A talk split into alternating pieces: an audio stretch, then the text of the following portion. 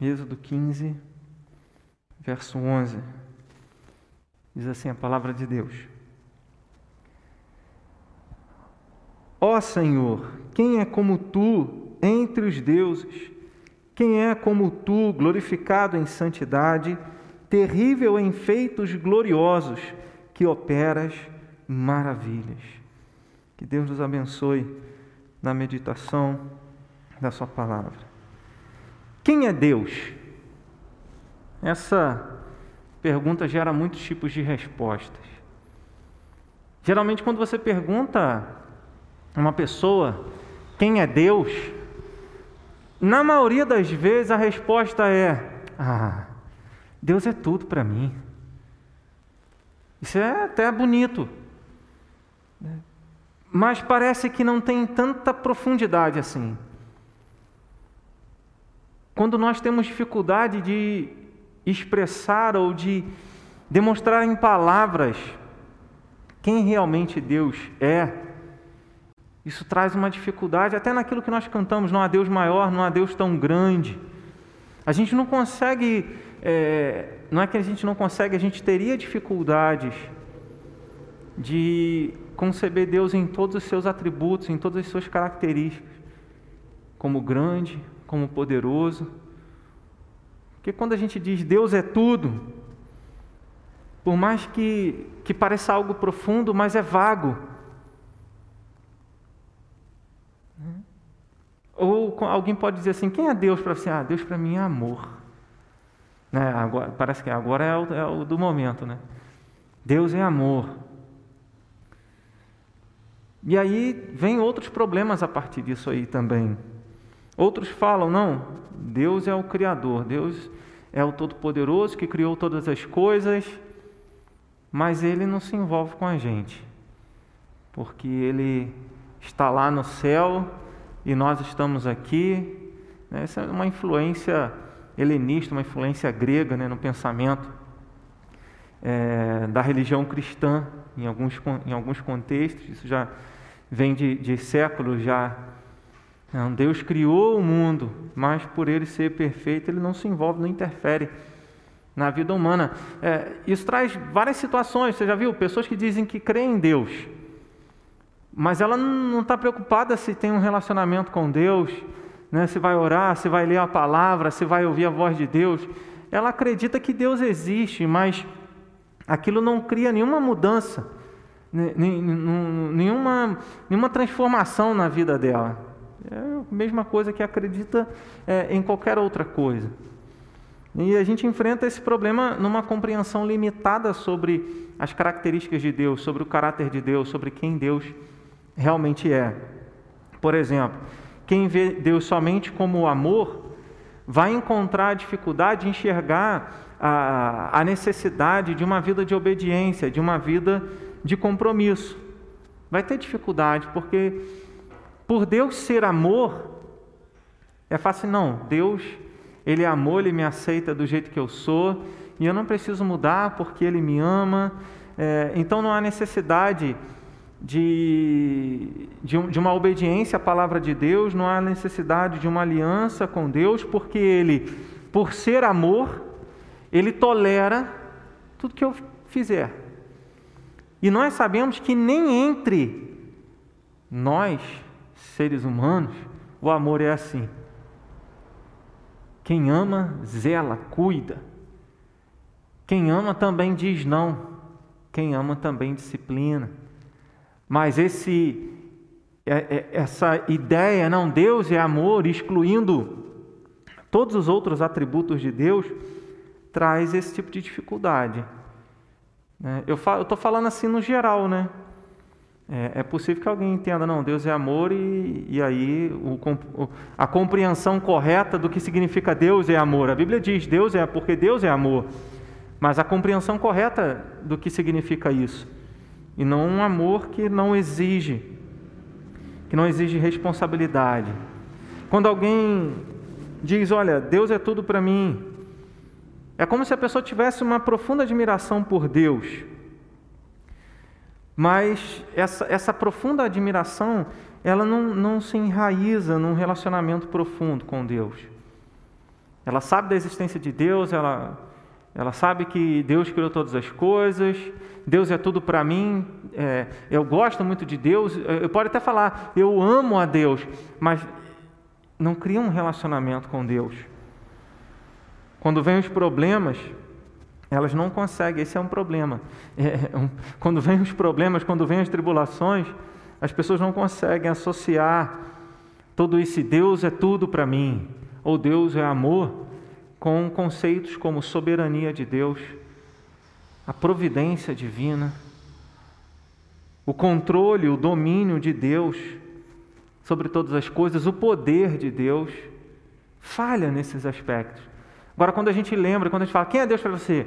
Deus para mim é um ser invisível, ele é espírito, ele é poderoso, ele não muda, ele é soberano, está no controle de todas as coisas, ele é, provê cada uma das nossas necessidades. Todos os seres que existem dependem dele, toda a criação depende dele. Aí a coisa começa a aumentar. E quanto mais a gente admira a grandeza de Deus dando nome às características dele, mais isso fortalece a nossa fé e enche o nosso coração de alegria de poder é, estar diante desse Deus por meio de Jesus para adorá-lo, para louvá-lo, para viver para Ele, para assumirmos um compromisso com Ele. Esse versículo 11 de Êxodo 15 faz parte do, do cântico de Moisés. Quando os israelitas atravessaram o Mar Vermelho e Deus fez com que as águas se fechassem sobre o exército de Faraó. Todo o exército de Faraó pereceu ali. E aí, do outro lado, depois que Moisés já levantou o cajado e a, as águas baixaram, o exército de Faraó pereceu naquelas águas eles louvaram a Deus. Moisés e todo o povo, né? isso está no início aí do capítulo 15. Moisés e os filhos de Israel entoaram este cântico ao Senhor. Esse cântico, então, é a expressão de gratidão, de louvor a Deus pela vitória sobre o inimigo. Então, nessa, e, nessa, nessa expressão de gratidão a Deus pela vitória de Deus sobre o inimigo, em todo o cântico, em todo esse, esse louvor que Moisés e os filhos de Israel entoaram a Deus, a gente percebe ah, os atributos de Deus, o caráter de Deus, a pessoa de Deus, é, detalhada aqui nesse, nesse cântico. É claro que Deus tem muito mais atributos do que esse cântico expressa, mas se a gente for mencionar alguns, ele diz: Olha, o Senhor é a minha força, ou seja, Deus é forte. Isso no verso de número 2. Né? No verso de número 2, na parte B, ele fala que Ele é o Deus de meu Pai. Ele é um Deus que é de geração em geração. Depois ele fala no verso 3: O Senhor é homem de guerra. Senhor é o seu nome. Quando tem essa palavra Senhor com todas as letras maiúsculas, é o Iavé, ou Javé, ou Jeová. Né? A pronúncia aí se perdeu, mas é, é o tetragrama hebraico. Quando Deus, quando Moisés diz: Olha, o povo vai perguntar quem que me enviou, o que, que eu vou dizer? Qual é o teu nome? E aí Deus fala: Eu sou o que sou.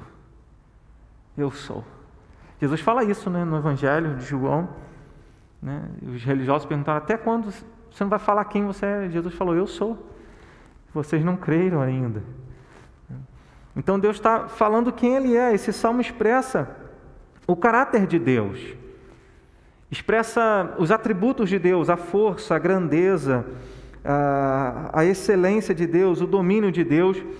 E é isso que faz com que os israelitas cheguem no final, depois da travessia, e louvem a Deus, porque a vitória sobre o inimigo não foi baseada na força deles, na capacidade deles, mas foi sim por causa da grandeza de Deus.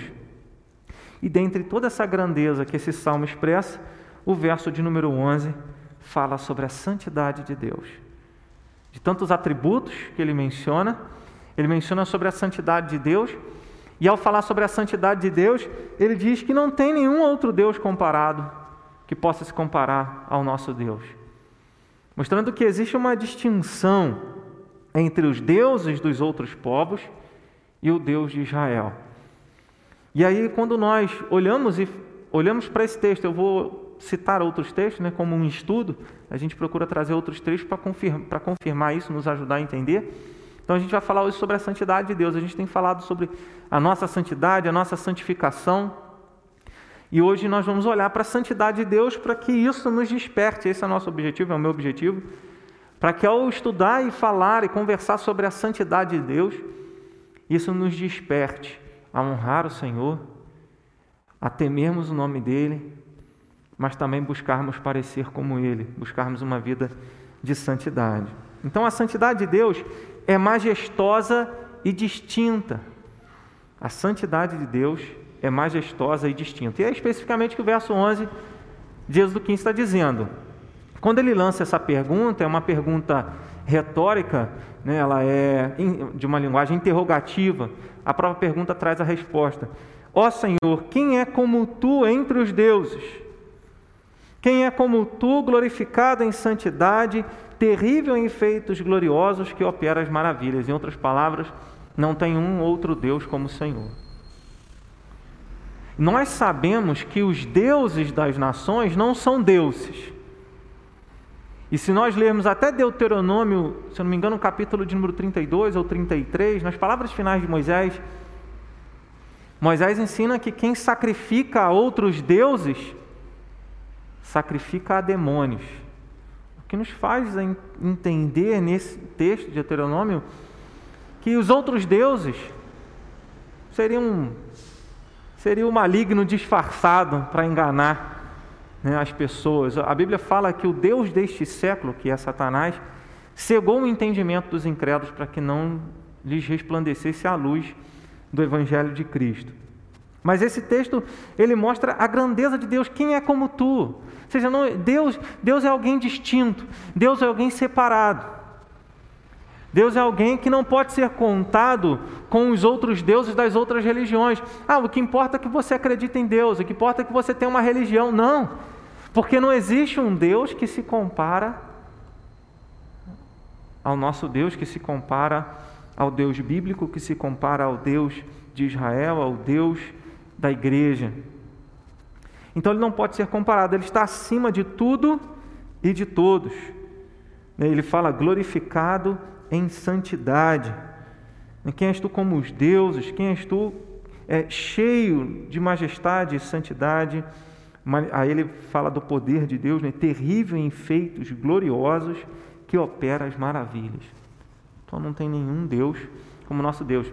Em todo o tempo é, da história é, da, do povo de Deus, em alguns momentos Deus mostrava que ele era distinto, que ele é distinto separado, majestoso em relação aos deuses dos outros povos. Se nós fizéssemos um estudo sobre os deuses egípcios e sobre as pragas do Egito, nós vamos ver que Deus, em cada praga, ele humilha e abate um deus egípcio. Nós tínhamos muitos deuses, né? mas quando vem as trevas, quando as, o rio, o Nilo, se transforma em sangue, né, os peixes morreram, então, tudo isso aí, para os egípcios, o Nilo era um Deus. Então, Deus diz: Olha, eu tirei a vida dele.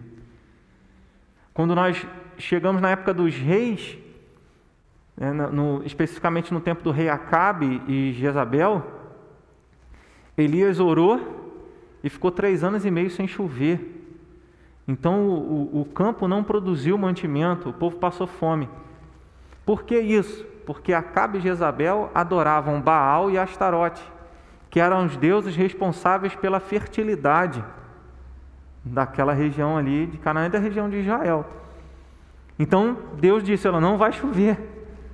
Para quê? Para mostrar que Ele está no controle de todas as coisas.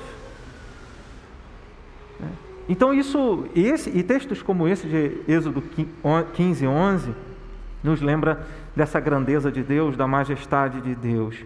Dizer que Deus é santo é dizer que Ele está além do nosso alcance. Esse é um conceito de santidade que eu quero pensar com vocês. Ele é criador e nós somos criaturas. Deus está. É, se a gente for pensar na grandeza, não sei se você já assistiu alguns vídeos sobre o universo, sobre o tamanho das estrelas, sobre a comparação das, das maiores estrelas com o nosso Sol. Nós somos um cisco. O universo é. Os cientistas dizem que o universo tem 13, não sei quantos, quase 14 bilhões de anos-luz. Você ficaria aí andando, viajando 14 bilhões de anos na velocidade da luz para chegar até lá no, na ponta do universo. Deus não está. Está além disso. Tudo isso está na palma da mão de Deus. Isaías 40 fala isso. Quem mediu as águas na palma da mão? Quem pesou o pó da terra em balança de precisão? Para mostrar que Deus está além de tudo aquilo que a gente consegue ver, alcançar, pensar. Então isso exalta a grandeza, a grandeza de Deus. A palavra santidade ou a palavra santo, e a gente já tem falado sobre isso, ela tem dois, dois conceitos. Um é o conceito de separado, e o outro é o conceito de ser puro, tem a ver com um aspecto moral. Né? Então, quando vários utensílios, e até mesmo a tribo de Levi, foi separada para Deus, ou seja, ia ser dedicado para o serviço do Senhor. E quando Deus fala, sejam santos porque eu sou santo, Ele está dizendo, viva uma vida reta e íntegra em obediência à minha palavra. Então são dois conceitos de santidade. Nesse aspecto que eu estou pensando com os irmãos aqui, né, é, que a santidade de Deus é majestosa e distinta, é nesse primeiro, de que Deus é separado de qualquer outro ser. Não tem nada que se compara a Ele. E aí, quando a gente pensa nessa grandeza de Deus, isso, não, isso deve fazer a gente se curvar. A Bíblia fala que um dia todo joelho se dobrará e toda língua confessará que Jesus Cristo é o Senhor. Então Ele está acima de tudo, de todos. É, a, palavra santidade tem esse contexto de ser separado, né? Deus está além. Separado da criação, no sentido de que nada pode partilhar da grandeza dele e da majestade dele. Dizer que Deus é santo é dizer que ele está além do nosso alcance. Primeiro livro de Samuel, capítulo 2, verso 2. Primeiro livro de Samuel 2, 2. 1 Samuel 2, verso 2 diz assim: né? Não há santo como o Senhor, porque não há outro além de ti e rocha não há nenhuma como o nosso Deus. Olha o aspecto distinto, ou seja, não tem ninguém como Deus. Não tem ninguém que se compare a Ele. Em muitas culturas, né, principalmente aí num, num, contexto helenista, no contexto grego, havia a ideia, né, existe a força do bem e a força do mal, e aí elas são é, equivalentes. E elas ficam a eternidade brigando entre si, lutando entre si. Ora o mal vence, ora o bem vence. Isso não é o que a Bíblia nos mostra. O mal está aqui, Deus está além disso tudo. Todas as lutas, todas as dificuldades. Então ele diz: não há santo. Repara que a expressão, né, não há santo como o Senhor, não existe ninguém né, com esse com essa característica, com esse caráter, com esse atributo. Ninguém que se compare a Deus. A santidade de Deus, então, o separa, torna ele distinto de qualquer outro. Não há ninguém como ele. Jó, é, e isso é tão, tão forte na palavra, em Jó, no capítulo 15, verso 15, ele ensina que nem, nem os santos, nem os anjos são puros aos olhos de Deus. Né? Ele diz em Jó 15, verso 15: diz: Eis que Deus não confia nos seus santos, nem os céus são puros aos seus olhos. O que ele quer mostrar? Ele quer dizer que os santos não são santos, que o céu não é puro? Não. Ele quer dizer que, em comparação com a, com a pureza que há, até mesmo nos céus, até mesmo nos santos, existe um aspecto de santidade, da santidade de Deus, que é incomparável. A gente tem até um louvor que a gente canta: Incomparável, Senhor, tu és. E ele é incomparável em todos os atributos dele: no amor, na santidade, na sabedoria, no poder. A gente pode até partilhar de alguma coisa, mas é, existe um aspecto em que ele é inalcançável. Né? E é isso que Jó 15, verso 15 também ensina. Não sei se vocês vão lembrar, Isaías 6, na altura do verso 15. Né? No início de Isaías 6, o profeta Isaías diz: No ano da morte do rei Uzias, eu vi o Senhor assentado sobre um alto e sublime trono. As abas das suas vestes né, enchiam o templo. Diante dele havia o que? Serafins, que estavam diante dele adorando Santo, Santo, Santo. Só que como os serafins estavam? Com duas asas cobriu o rosto, com duas asas cobriu os pés, com duas asas voavam. Por que se cobrir o rosto?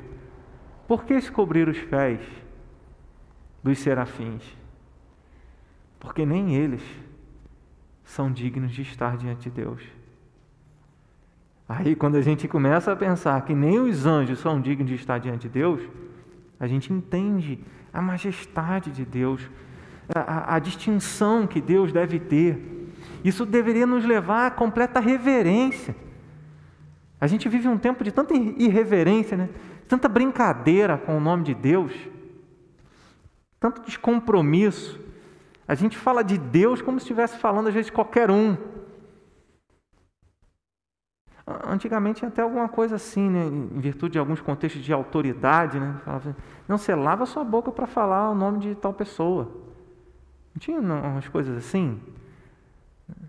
E, e, diante de Deus, às vezes a gente fala, né? Não, Deus, a, a gente entra numa, né? Dizer assim, não, Deus meu amigo.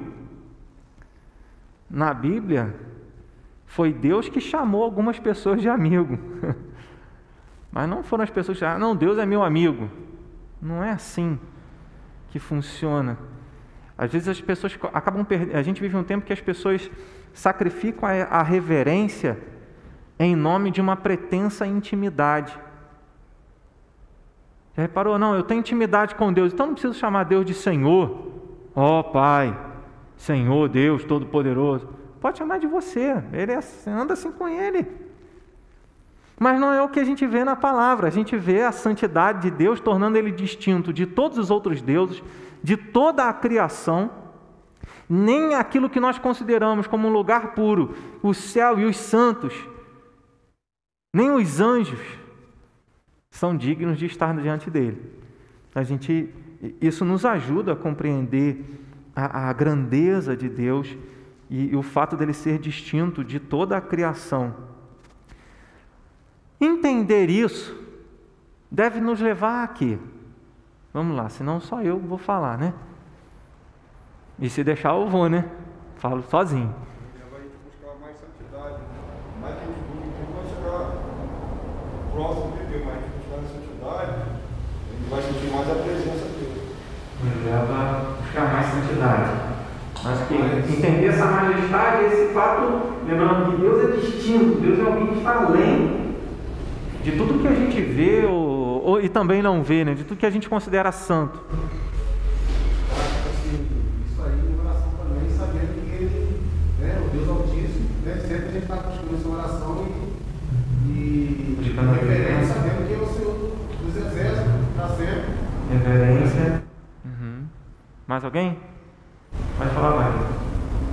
Eu quero citar uma coisa assim, meio polêmica, que os católicos são muito reverentes uma vez, olha, gente, às vezes tem, nessa reverência a gente tem muito que aprender com isso. Isso é uma reverência. Mas não é, uhum. Santa Maria. Ah, quando se fala em reverência, né, existem outras, outras religiões que têm uma, uma expressão, né, ah, os fiéis têm muito uma expressão mais de, de, reverência do que muitos cristãos né, deveriam ter. É, é verdade, isso é uma verdade.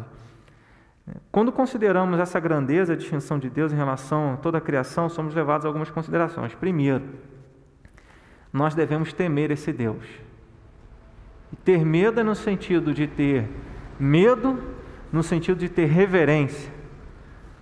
É, esse é o temor. A Bíblia, de uma forma geral, nos livros de sabedoria, Salmos, Eclesiastes, Provérbios, Também o livro de Jó nos ensina que o temor do Senhor é o princípio da sabedoria. E o temor do Senhor é o apartar-se do mal, ou seja, você fugir daquilo que é errado, praticar o que é o certo. Salmo 96, verso 4 ao 9. Eu vou fazer a leitura. Eu quero mostrar com, com esse texto a relação né, desse Deus que deve ser temido por causa da sua grandeza, por causa da sua distinção, em relação à sua santidade, né, o fato dele ser separado. Salmo 96, do verso 4 ao 9, diz assim: Porque grande é o Senhor e muito digno de ser louvado, temível mais que todos os deuses. Então ele está dizendo, ele é mais temível que todos os outros deuses. É, e aí estou lembrando aqui, Jesus, um parênteses né, na leitura, Jesus falou: ó, Não temam aqueles que fazem alguma coisa com o corpo, mas não podem fazer nada com a alma. Temam aquele que pode fazer perecer no inferno tanto a alma quanto o corpo. E ele está falando de Deus. É, ele não está falando do diabo ali. Aquele que pode fazer perecer no inferno tanto a alma quanto o corpo é Deus. E ele que tem o domínio sobre tudo. Então ele está falando sobre esse Deus que é grande, é digno de ser louvado. Depois ele diz, parte final do verso 4: temível mais que todos os deuses. Porque todos os deuses dos povos não passam de ídolos, o Senhor, porém, fez os céus. Glória e majestade estão diante dele, força e formosura no seu santuário. Tributai ao Senhor, ó famílias dos povos, tributai ao Senhor glória e força. Tributai ao Senhor a glória devida ao seu nome. Trazei oferendas e entrai nos seus átrios. Adorai o Senhor na beleza da sua santidade. Tremei diante dele todas as terras. Então perceba que ele começa falando da grandeza de Deus, de que ele é temível mais do que todos os deuses. Ele termina esse trecho dizendo: Olha, adorem o Senhor na beleza da sua santidade. Aí a gente consegue compreender um pouco quando a Bíblia fala na beleza da sua santidade, porque ele é completamente distinto, separado, majestoso. Em vários textos, quando menciona a, a, ideia de santidade de Deus, fala da grandeza dele, fala do domínio dele, fala da soberania dele, do controle dele sobre todas as coisas, ou seja, dele como rei, dele como a única majestade do universo. Tanto que no verso 9 a gente encontra essas duas ideias porque ele diz: adorai o Senhor na beleza da sua santidade, porque ele é, né, no sentido de ser distinto, separado. Tremei diante dele todas as terras. Ou seja, temam a Deus. Ele diz: tremei diante dele todas as terras. Entender a santidade de Deus como majestosa e distinta deve nos levar a uma postura de temor diante do Senhor. Segundo, nós devemos compreender que jamais nós iremos nos aproximar de Deus por nós mesmos. Né? Dentro desse mesmo aspecto né, da majestade, da majestosa e distinta santidade de Deus, é, eu estou colocando aqui, trabalhando é, consequências. Né? Entender isso, o que, que deve, qual é a consequência disso na nossa vida? A primeira consequência é temer a Deus. A segunda consequência é entender que a gente não pode se aproximar de Deus por nós mesmos. Né? Estou trabalhando em dois subpontos dentro desse, desse primeiro ponto aí. Primeira carta de Paulo a Timóteo, verso, capítulo 6, verso 16. Primeira carta de Paulo a Timóteo, capítulo 6, verso 16. Ele diz assim: O único que possui imortalidade, que habita em luz inacessível. Eu destaquei aqui, né? no meu estudo aqui, a palavra inacessível. A quem homem algum jamais viu, nem é capaz de ver. A Ele a honra, poder eterno. Amém. Então, existe um entendimento de que Deus é, é, é, é separado e que nós, por nós mesmos, nós não temos condição de alcançar Deus. Ele é, é o único que possui imortalidade e habita em luz inacessível a gente não consegue alcançar onde Deus está. A não ser que Deus venha até nós, nós jamais teríamos condições de ir até Ele. E foi isso que Ele fez. Ele veio até nós, porque se dependesse de nós alcançarmos a Sua grandeza, a Sua santidade, a gente jamais teria condições de, de nos aproximarmos dEle. E terceira, terceira implicação desse primeiro tópico de entender a majestosa e distinta santidade de Deus, deve nos levar a nos humilhar e a reconhecer que não somos nada diante de Deus. Nós vemos uma, em alguns contextos, é claro, não é em todo lugar, mas em alguns lugares, uma arrogância espiritual, se é que esse termo é próprio, né? uma, uma arrogância é, de pessoas que se dizem cristãs, né? se dizem tementes a Deus, mas são cheias de si. Né? Não, não reconhece, nunca reconhece o erro, nunca pede perdão, não, não pede a Deus socorro, está né? sempre dizendo, não, eu dou conta. E, e diante da grandeza de Deus, não existe espaço para nossa soberba, para achar que nós somos alguma coisa. Principalmente quando nós lembramos que nem os anjos diante dele têm a pureza que ele tem. E nós somos muito abaixo dos anjos. Então, que nós possamos lembrar disso, que entender a santidade de Deus como majestosa e distinta de tudo que há, nos leve a nos humilhar e reconhecer que nós não somos nada sem Deus, que nós precisamos dele. Nós não somos nada diante dele, nem em momento algum. Pedro, o apóstolo Pedro reconheceu a majestade e a distinção de Jesus. Em Lucas capítulo 15, depois da pesca maravilhosa, Jesus fala, lança a rede. Aí Pedro fala assim, ó, a gente pescou a noite toda, a gente, a gente ficou no mar a noite toda, mas a gente não conseguiu pegar nada. Mas, já que o senhor está falando, eu vou lançar as redes. Aí eles lançaram as redes, começaram a puxar, começou a vir peixe, chamou Tiago e João né, e, e, e conseguiram. E aí, naquele momento, quando eles conseguiram pegar muitos peixes, Pedro se prostra e diz: Afasta-se de mim, Senhor, porque eu sou pecador. Olha que maravilha. A gente, a gente canta dizendo assim: eu, eu vejo a glória do Senhor hoje aqui, né? eu quero, mostra-me a tua glória, né? estou na tua presença, Senhor. A gente sai, às vezes, de um culto dizendo: ah, que, hoje eu senti a presença de Deus, Deus estava presente no culto, e a gente sai feliz, sorrindo. Mas todas as pessoas estiveram diante da grandeza de Deus, se curvaram e reconheceram os seus pecados. Então Pedro ele se prostra, está em Lucas capítulo 5, verso 8. Vendo isto, Simão Pedro prostrou-se aos pés de Jesus, dizendo: Senhor, retira-te de mim, porque sou pecador. Quando Pedro fala, Senhor, retira-te de mim, porque eu sou pecador, ele está dizendo assim: Olha, eu não sou digno de estar na Sua presença. Por quê? Porque para fazer o que Jesus estava fazendo, somente alguém ungido pelo poder de Deus Somente alguém santo. Um pecador não faria o que Jesus fez. Né?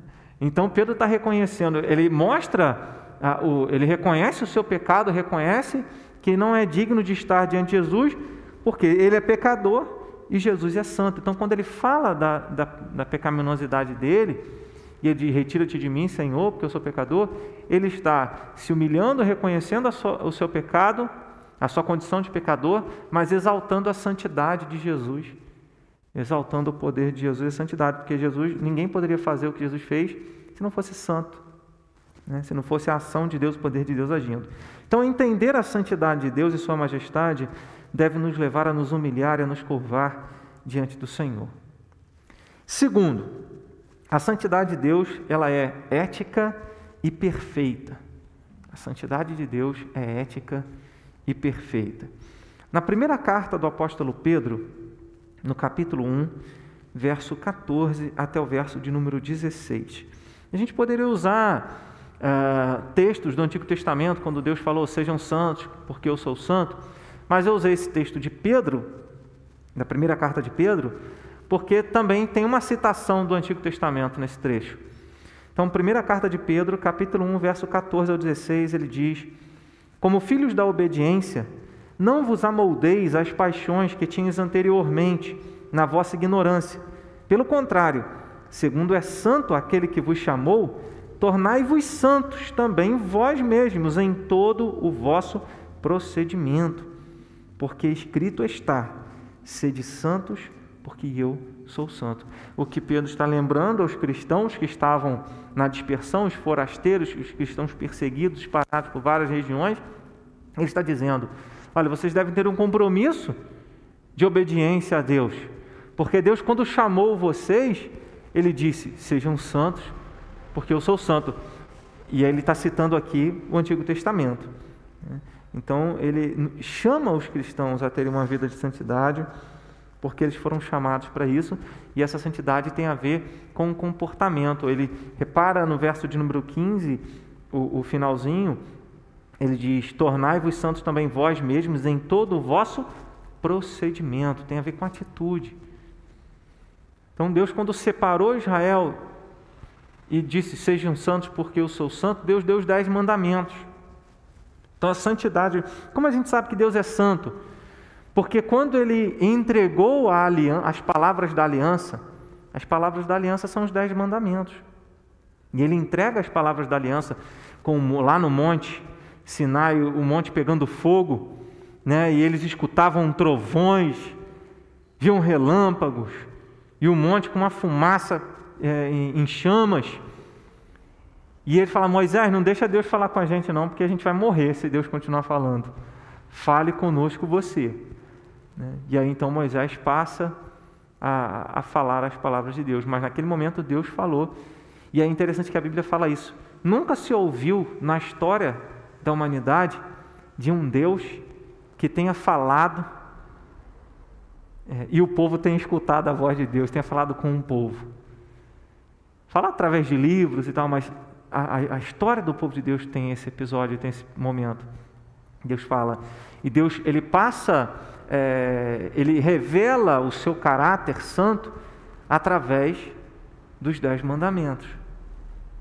E, é, e são através desses mandamentos que nós vamos buscar a obediência, buscar a prática desses mandamentos para que possamos alcançar essa santidade é, moral. Aí, nesse aspecto, se o primeiro tópico ele trata desse, do caráter distinto da santidade de Deus, ou seja, Deus ele está separado de tudo que há, ele não pode ser contado com a criação, ele está além, deve ser temido.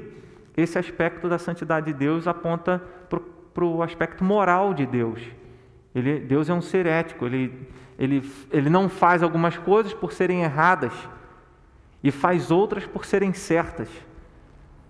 E a gente entende tudo que Deus faz, quando a gente olha nesse, nessa perspectiva, é, quais, uma, uma, das implicações, a gente estava estudando sobre isso e, e pensando, quando a gente entende que Deus é um ser ético, um ser moral, um ser perfeito, por que questionar quando algumas coisas acontecem de um jeito e que a gente diz assim: ah, Deus, não devia ter sido assim, não, devia ter sido de outro jeito.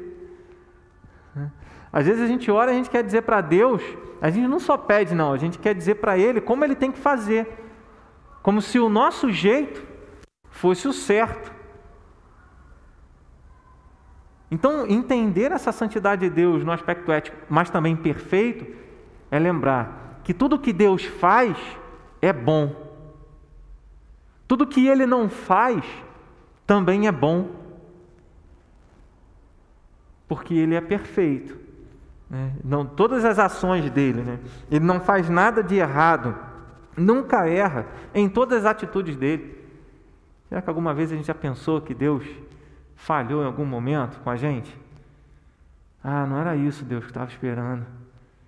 E a gente se decepciona, a gente fica triste, a gente até acha que Deus abandonou a gente em algum momento. Mas tudo que Deus faz é perfeito, ele não erra. Todas as ações de Deus, até mesmo aquelas que trazem lágrimas aos nossos olhos e tristeza ao nosso coração, todas as ações de Deus promovem o bem.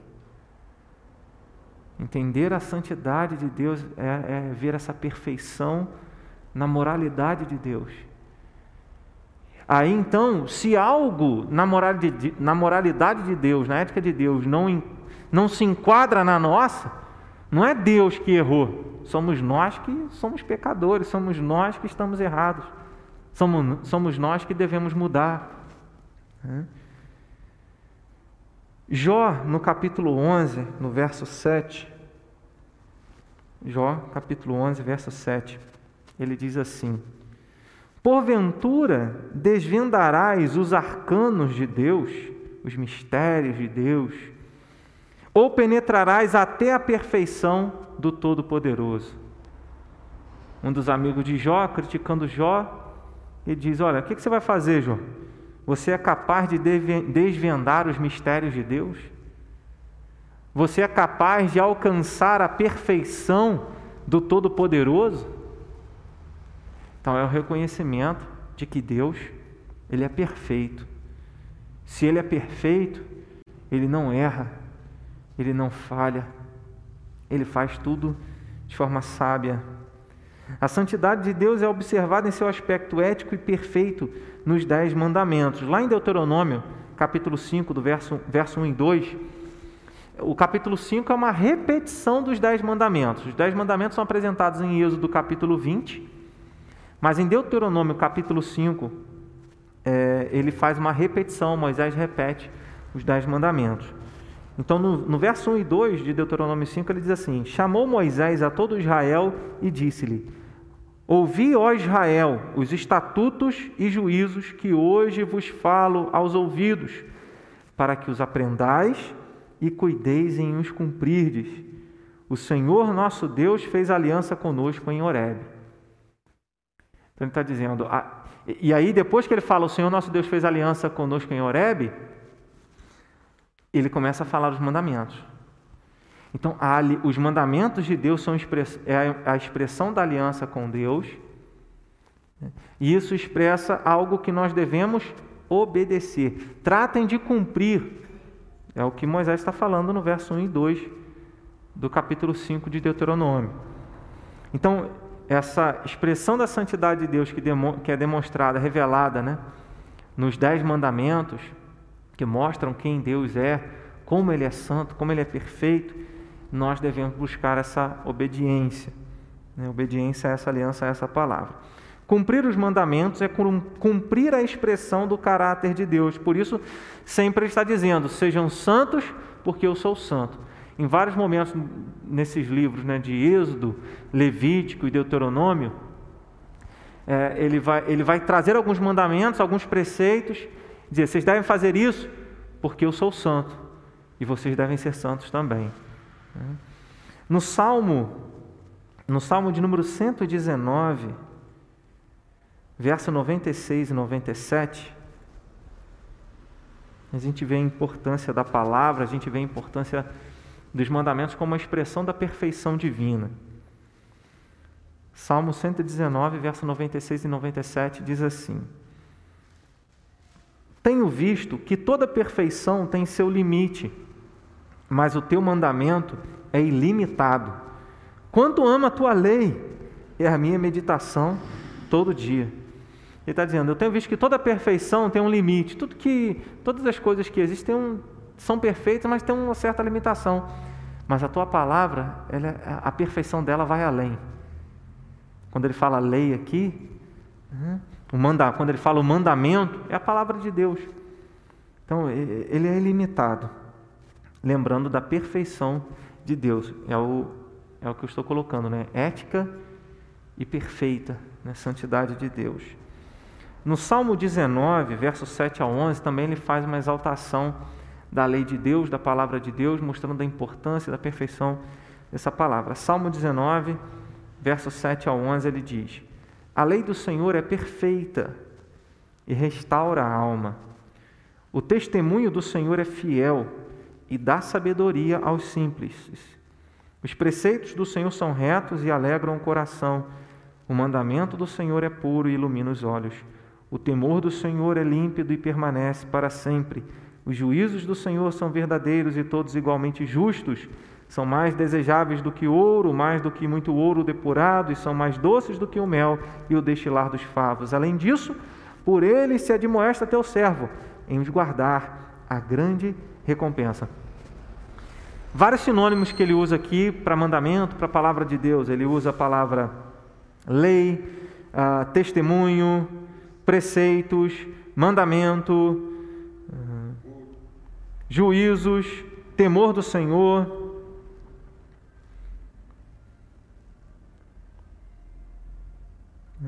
Então ele usa várias expressões para falar da, da, palavra de Deus e como ela é perfeita e o que ela faz na nossa vida, né, quando ele diz, né, é, além disso, por ele se admoesta o teu servo. Ela é, serve para admoestação também, em nos guardar a grande recompensa. Jesus ensinou corretamente os dez mandamentos, seu ministério. Se a gente lembrar lá em Mateus capítulo 5, verso 17, Jesus diz: Não pense que eu vim revogar a lei, eu vim fazer o quê? Cumprir. É, exatamente. Jesus ele não veio tirar a palavra de Deus, não veio tirar os mandamentos, ele veio cumprir os mandamentos de Deus. Por quê?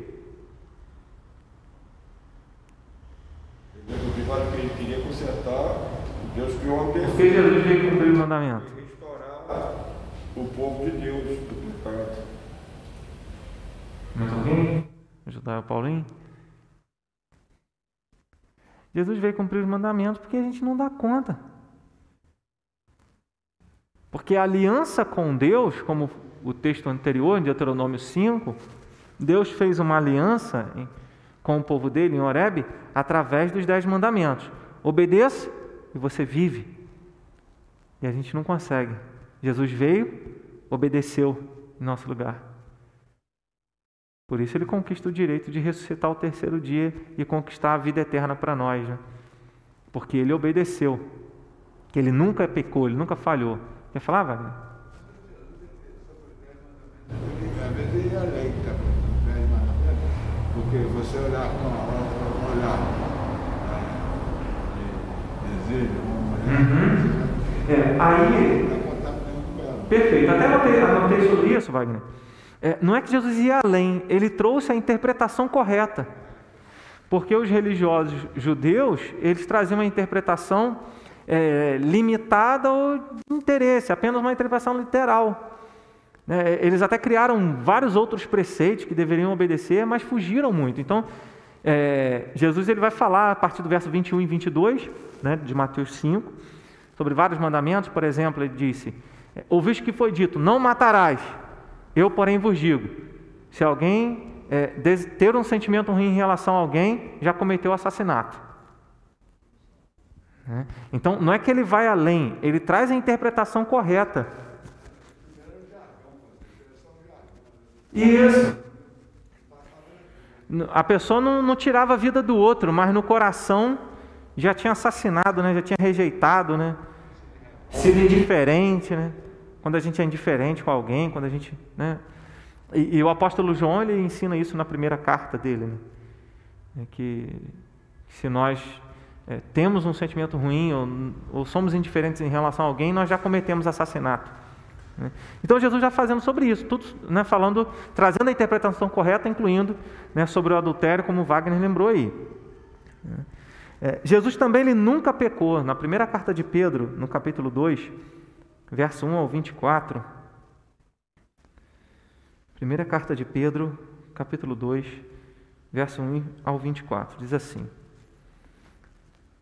Porquanto para isto mesmo fostes chamados, pois que também Cristo sofreu em vosso lugar, deixando-vos exemplo para seguirdes os seus passos, o qual não cometeu pecado, nem dolo algum se achou em sua boca, pois ele, quando ultrajado, não revidava com ultraje, quando maltratado, não fazia ameaças, mas entregava-se àquele que julga retamente carregando Ele mesmo em seu corpo sobre o madeiro os nossos pecados, para que nós, mortos para os pecados, vivamos para a justiça. Por suas chagas fostes sarados. Então a gente entende aqui, né, quando ele diz por suas chagas foste sarado, está citando também o profeta Isaías, né, levou sobre si as nossas dores, as nossas enfermidades, quer dizer, ele leva sobre ele o nosso pecado né? Tem gente que interpreta esse texto dizendo: não, é toda doença, é, eu não posso ter mais doença porque Jesus já levou as minhas doenças. Mas não é isso a interpretação que, que Pedro, o apóstolo Pedro, dá para esse texto. Porque o contexto aqui ele está dizendo: olha, Jesus deu uma nova vida para vocês, agora vocês devem ver em santidade, vocês devem viver em obediência. Né? Então, esse texto nos mostra nessa ética, a santidade de Deus no seu aspecto ético e perfeito, tudo que Deus faz é perfeito, tudo que Ele exige, tudo que Ele espera. Ah, nós que somos pais, né? quem é pai mãe, deseja o melhor para o filho. Aí, quando a gente é pai e mãe, que a gente vai ver assim, é, agora eu entendo muita coisa, né? Entendo, não é assim que funciona? A vida é assim, né? Quando a gente se torna pai e mãe, que a gente vai entender algumas coisas. Ah, não, o que eu desejo para minha filha. Aí a gente pensa sobre os conselhos dos pais, que nós não ouvimos, né? que tinham mais experiência que a gente. E a gente sabe que a palavra de Deus é boa, perfeita e agradável. A vontade de Deus, Romanos capítulo de número 12. A gente sabe que Deus diz: perdoe. A gente sabe que Deus diz: oferece outra face. A gente sabe que Deus diz: negue-se a si mesmo. Mas a gente não quer ouvir. A gente não quer obedecer. Suportar os outros é levar as cargas uns dos outros, né? Não é, não é naquela ideia, né? ah, tem que suportar fulano, né? Tem que, tem que, não, mas não é essa a ideia, né? De carregar o outro no colo, né? De ajudar, né?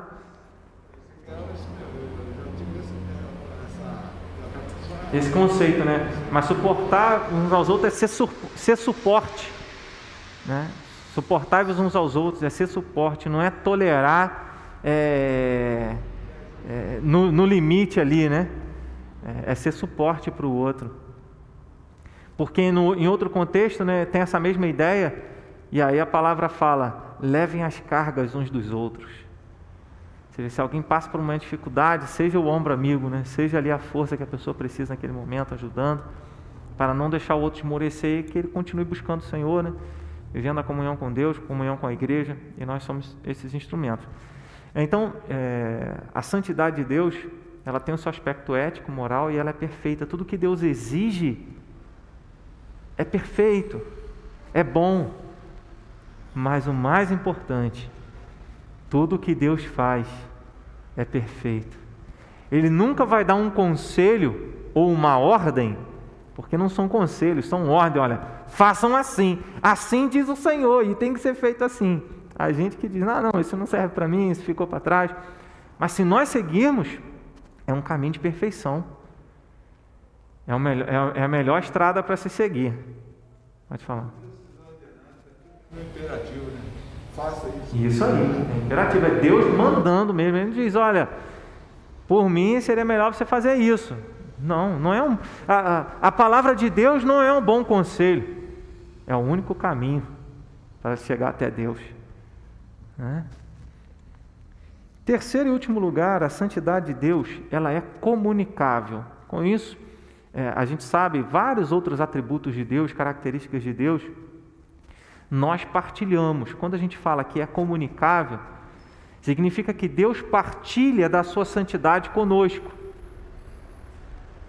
Existem atributos que Deus não partilha com ninguém: a autoexistência, a sua, soberania, a sua soberania, o seu domínio, o seu poder.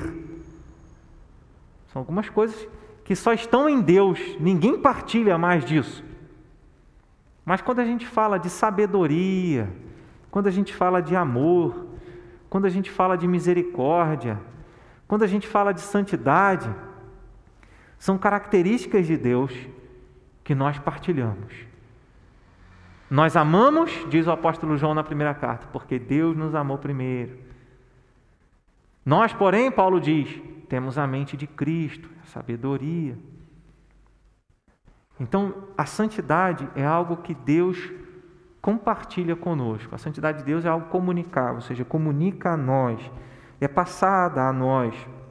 E como isso acontece?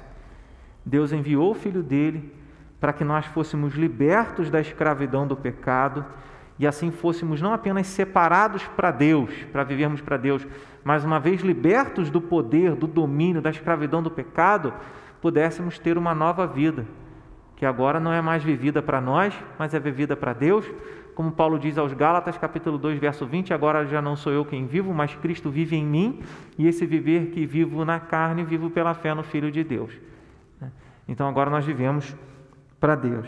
Em Hebreus, capítulo 12, verso 10, Hebreus 12, 10, diz assim: Pois eles nos corrigiam por pouco tempo, segundo melhor lhes parecia. Deus, porém, nos disciplina para aproveitamento, a fim de sermos participantes da sua santidade. Então Deus nos corrige para que a gente possa participar, para que a gente possa ser aperfeiçoado e nos tornarmos participantes da sua santidade. Paulo diz em 1 Coríntios 13: Agora vejo em parte, como por um espelho. Mas então, ou seja, no futuro, na glória por vir, eu conhecerei como também sou conhecido. Eu verei como também sou visto. Ou seja, nós partilharemos da vida de Cristo. Seremos como Jesus é. Não não na sua divindade, no seu poder, mas seremos como Jesus é, na plenitude da humanidade criada à imagem e semelhança de Deus. Mais ainda do que Adão e Eva, porque Adão e Eva foram dotados de uma capacidade de mudar do estado deles de santidade, de inocência. E no futuro, na glória por vir, nós jamais teremos essa condição de mudar de santo para pecador. Seremos eternamente puros, santos, como Jesus, o Filho de Deus. Então, somos participantes, seremos participantes da santidade de Deus. Jesus, em Sua obra, nos santifica para a glória de Deus, nos dando uma nova vida dirigida pelo Espírito Santo. Em Efésios capítulo 5, verso 25 a 27, explica muito bem isso. É, embora geralmente a gente use esse texto para falar de casamento, né? É, eu já fiz alguns casamentos e a gente acaba falando desse texto. Mas no final do texto, Paulo está dizendo: eu não estou falando de marido e mulher, eu me refiro a Cristo e à igreja. Então, Efésios 5, verso 25 a 27, ele diz: Maridos, Amai vossa mulher como também Cristo amou a igreja. Então a ênfase aqui é Cristo amou a igreja. E o que, que ele fez? E a si mesmo se entregou por ela, para que a santificasse, tendo-a purificado por meio da lavagem de água pela palavra, para apresentar a si mesmo igreja gloriosa, sem mácula, nem ruga, nem coisa semelhante, porém santa e sem defeito. E é assim que Deus comunica a nós a sua santidade. Ele não apenas nos separa para Ele, mas Ele nos habilita com a obra de Cristo a termos uma vida santa. Jesus ele diz: Eu vou, mas vou enviar o Espírito Santo. E é o Espírito Santo que vai capacitar vocês para viver a vontade de Deus, é o Espírito Santo que vai orientar vocês em toda a verdade, ele estará em vós. Então, é a obra de Jesus. Quando ele fala para que a santificasse, tendo-a purificado por meio da lavagem de água. Jesus, no Evangelho de João, capítulo 16, capítulo 17, ele vai falar: vocês já estão limpos pela palavra que tem pregado. Porque a palavra que nos revela a obra da salvação por meio de Jesus. O Espírito Santo age na nossa vida, nos dando entendimento dessa palavra. Essa palavra nos convida ao arrependimento, à fé e a assumirmos uma aliança com Deus através do batismo e da pública profissão de fé. Para que sejamos alcançados pelo Senhor, precisamos de um mediador. Né? Então, nós não partilhamos da santidade de Deus pela nossa capacidade. Lembrando do primeiro argumento, que é a majestosa e distinta santidade de Deus, Deus está muito longe. Mas para que nós possamos partilhar dessa santidade, desse Deus que é, é completamente separado de toda a criação, precisamos de alguém que fale a nossa língua e que fale a língua de Deus, que seja ser humano e que seja eterno, que seja divino. E somente Jesus Cristo é essa pessoa, que também é um mistério, como a Trindade, né? Que Deus é um só, mas ele existe em Pai, Filho e Espírito Santo. Jesus é uma pessoa, mas com duas essências a duas substâncias, a humana e a divina. Jesus tinha um corpo humano, uma alma humana, mas ele nele habitava a segunda pessoa da Trindade. Ele era o Espírito Divino. Vários textos nos falam sobre essa obra de Deus até que nós sejamos santos. Filipenses capítulo 1, verso 6, ele fala, olha, aquele que começou a boa obra em vós irá completar essa obra até o dia de Cristo Jesus. Ou seja, até Jesus voltar, nós seremos plenamente santificados, purificados. Em Romanos capítulo 8, verso 29 a 30, o apóstolo Paulo ele fala: Olha, vocês foram chamados ao que Deus chamou, ao que Deus justificou, a esses ele santificou e glorificou. Então, em Romanos capítulo 8, verso 29 e 30, nós lembramos que Deus é aquele que nos separou, nos chamou para que nós fôssemos conforme a imagem de Jesus e para que fôssemos um dia glorificados. O que é glorificados, irmãos? Um dia nós seremos glorificados.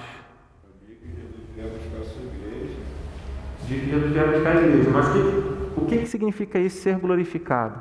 Ver a glória de Deus. Ver a glória de Deus, mais alguém? O que, que é ser glorificado? Se tornar santo como ele é santo.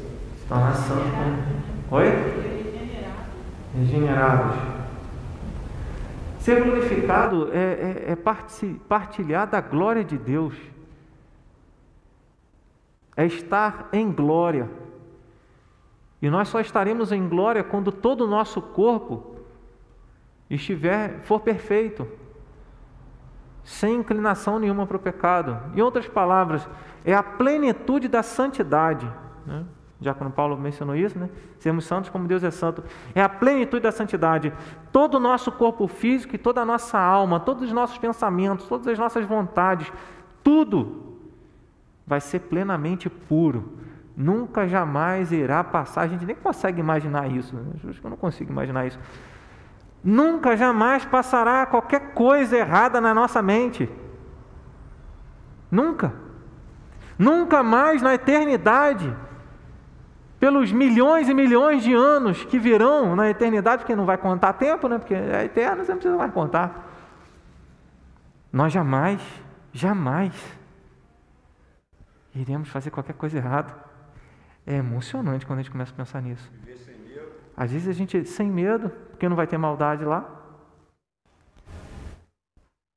Quantos anos a gente pode ver aqui? 100 anos? 120? que fosse como Metusalém, 969 anos. Não se compara a uma eternidade com Deus. E nós começamos a partilhar dessa, dessa, dessa da, da essência de Deus, da santidade de Deus aqui. Quando nos aliançamos a Jesus Cristo, quando buscamos viver a vida de Jesus, quando seguimos os seus ensinamentos e confiamos, principalmente confiamos nele para a nossa salvação. Apocalipse capítulo 7, verso 14 ao 17 diz assim: Apocalipse capítulo 7, verso 14 ao 17. Respondi-lhe: Meu Senhor, tu sabes. Ele então me disse: São estes os que vêm da grande tribulação, lavaram as suas vestiduras e as alvejaram no sangue do Cordeiro razão porque se acham diante do trono de Deus e o servem de dia e de noite no seu santuário. E aquele que se assenta no trono estenderá sobre eles o seu tabernáculo. Jamais terão fome, nunca mais terão sede, não cairá sobre eles o sol, nem ardor algum, porque o cordeiro que se encontra no meio do trono os apacentará e os guiará para as fontes da água da vida, e Deus lhes enxugará dos olhos toda lágrima. Lá no céu, João tem uma visão. Quem são esses de roupa branca? O anjo, o ancião pergunta, João fala: Não sei, tu sabes. Ele fala: São esses os que lavaram as suas vestiduras e as alvejaram no sangue do Cordeiro. Isso é santidade. Só podemos estar diante de Deus, só podemos estar na glória por vir, se a nossa vida foi lavada no sangue de Cristo. E é assim que nós partilhamos dessa santidade de Deus. É assim que Deus nos comunica a sua santidade, nos capacitando uma vez que fomos regenerados, uma vez que o Espírito Santo agiu na nossa vida, nos regenerando, ou seja, mudando a gente. Agora a gente deixou o estado de pecado, passamos a estar no estado de graça e o Espírito Santo, conforme nós vamos buscando mais a Deus através das práticas devocionais, demonstrando o fruto do Espírito, mais nos enchemos do Espírito Santo de Deus. A gente já falou isso semana passada. E então, mais nós demonstramos uma vida de santidade, uma vida reta. Lavar as vestes no sangue é a santidade que temos através da obra de Jesus Cristo. Concluindo, que nós possamos buscar desenvolver uma vida mais santa, compreendendo que Deus é santo e que determina que sejamos santos como Ele é santo. Que nós sejamos reverentes, que nós tenhamos temor a Deus, que nós entendamos que nós não somos nada diante de Deus, que esteja longe de nós toda arrogância, toda, toda a ideia de que nós merecemos alguma coisa, porque não merecemos nada. Que nós possamos correr para os braços de Deus buscando Senhor, me salva, Senhor, me socorre, porque eu quero passar a eternidade com o Senhor. Que nós sejamos levados a Cristo em fé e arrependimento, reconhecendo que somente a obra de Jesus pode nos dar livre acesso a Deus pode nos fazer partilhar da comunhão com o Pai, da santidade divina, parte dela aqui já nessa terra, porque Jesus falou: sejam perfeitos, como perfeito é o vosso Pai. A gente consegue partilhar de algo de Deus aqui já, mas no futuro, na glória por vir, nós seremos como Jesus. Que isso nos motive a dizer, a, a continuar vivendo a, a fé cristã e a dizer para nós mesmos: vale a pena andar com Jesus em obediência à palavra de Deus. Vale a pena. Que o que nos espera por causa da obra de Cristo vai além de tudo aquilo que a gente consegue pensar e imaginar.